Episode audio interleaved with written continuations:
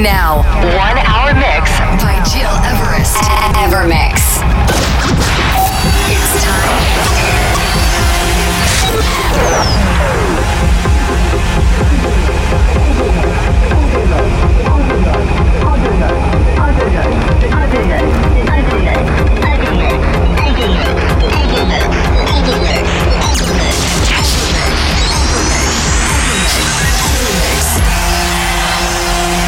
You're listening, to Evermix Podcast. Evermix by Gil Everest.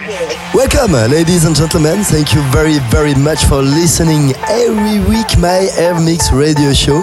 This week into my 139th episode, discover a very special Deep House limited show. Indeed, during the next 60 minutes, you will discover new sounds from Sander van Doorn, Maceoplex, Guy Gerber, myself with my new track called Cassiope. But to start right now, this is Cubicolor. Dead End Thrills, a Patrice Baumel remix following by Seven Doors and a track called Movement of Whale. Hope you will enjoy this hour with me and with my podcast. Evermix.